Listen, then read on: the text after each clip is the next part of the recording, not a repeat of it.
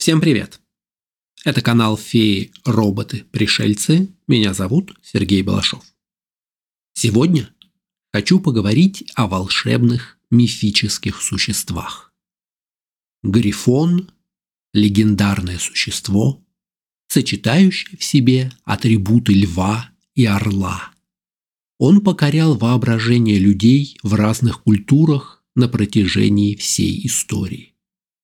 Давайте поговорим о грифонах, от их мифологического происхождения до символизма, об их волшебных силах и выдающейся роли в литературе, играх и геральдике.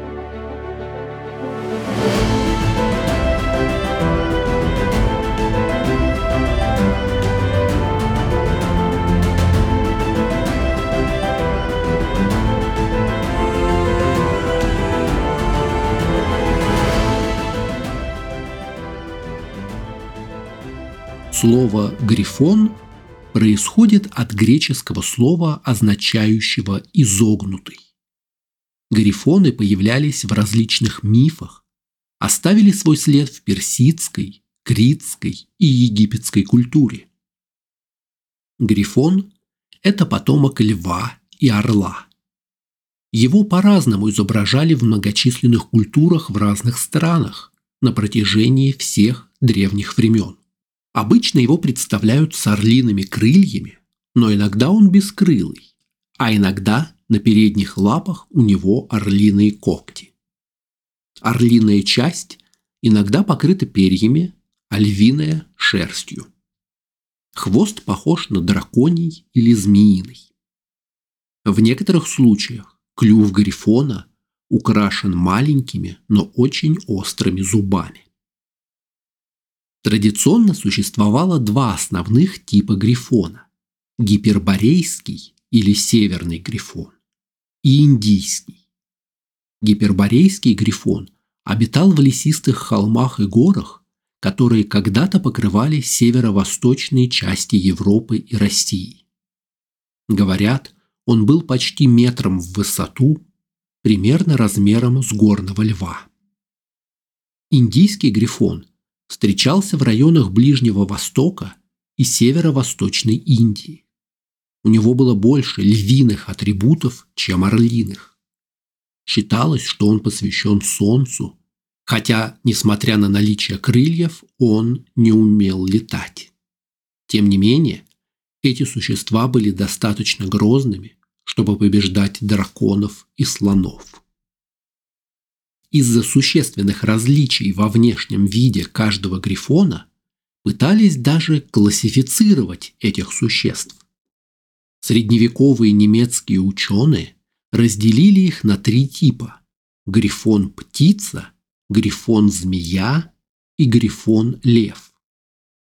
Но другие авторы того времени оспаривали это разделение, поскольку последние два обычно изображались с телом, покрытым чешуей, что означает, что они были родственниками драконов. Считалось, что только птица-грифон была настоящим грифоном. Лев считался царем зверей, а орел – царем птиц. Грифон, как смесь этих двух царей, унаследовал качества обоих, что делало его очень могущественным повелителем всех существ. Темперамент грифонов отличался в зависимости от культуры и мифологии. В целом, грифон был гордым, храбрым и свободолюбивым зверем, который не признавал ничьей власти. Грифонов часто считали хранителями сокровищ и бесценных предметов. Они были связаны с золотом, и, как говорят, охраняли золотые прииски, часто появлялись на гробницах в качестве стражей. Например, греки считали грифонов хранителями гиперборейского золота. Согласно Плинию Старшему, грифоны откладывали яйца в скальных гнездах, выложенных золотыми самородками. В других источниках говорится, что грифоны строили гнезда, подобные орлиным, и откладывали яйца из агата. Греки рассказывали о племени одноглазых людей, известном как Аримаспы. Они жили в северных частях Скифии, предгорьях легендарных Рипейских гор, на границе Гипербореи. Сейчас можно считать, что речь идет об Урале. Считалось, что аримаспы крали золото у грифонов, что приводило к битвам, которые часто изображались в произведениях искусства. Для нападения на грифонов аримаспы приезжали верхом, и потому грифоны не любят лошадей. Скифы, жившие к северу от Черного моря, наносили на свои тела татуировки с изображениями грифонов, но без крыльев. Вместо этого у них была большая оборка на затылке, и они, возможно, напоминали динозавра с клювом под названием протоцератопс, окаменелые останки которого были найдены в этом регионе. Некоторые ученые предполагают, что образ Грифона был навеян именно им. Путешественники или торговцы в регионах Скифии также могли видеть окаменелости и считать, что это кости грифонов.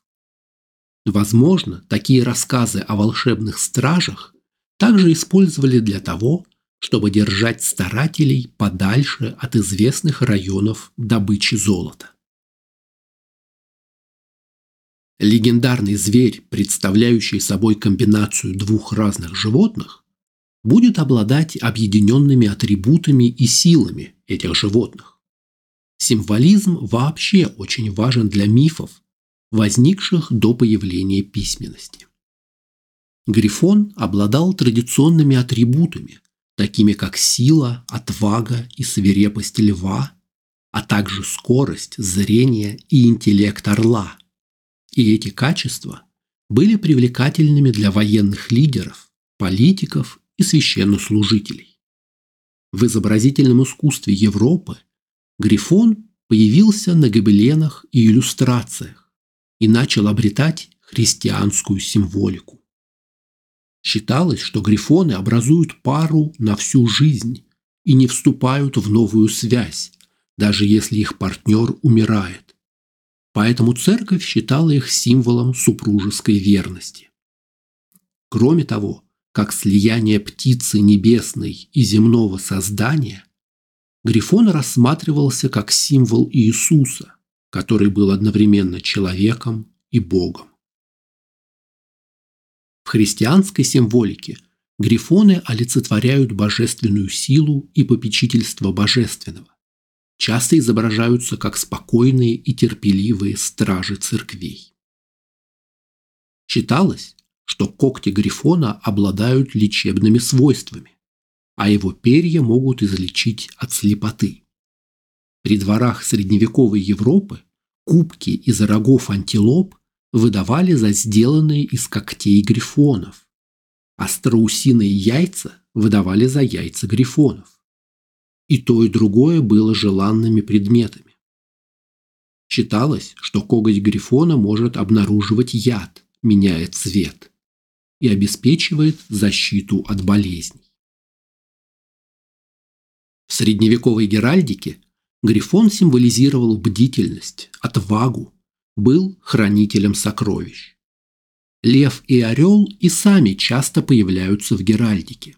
Между этими двумя существами было соперничество, подобное трениям между политическими силами в средневековой Европе. В геральдике у грифона есть острые лучевидные шипы на разных частях тела, представляющие солнечные лучи, а иногда и два бивня или рога. Сегодня грифоны появляются на многих гербах и щитах в геральдике, а их изображение используются в логотипах многих организаций, предприятий и ассоциаций. Изображения грифонов можно найти на зданиях охранных агентств, банков, музеев. Они остаются популярными у многих образовательных учреждений. В ролевой игре «Драконы и подземелья» есть версия грифона, который имеет лошадиное туловище и задние ноги и орлиные крылья передние ноги и голову. Такие существа тесно связаны с грифонами и пегасами. Они охотятся на гипогрифов, пегасов и лошадей. Как и многие мифические звери, гипогриф по имени Клювокрыл занимает видное место в Гарри Поттере.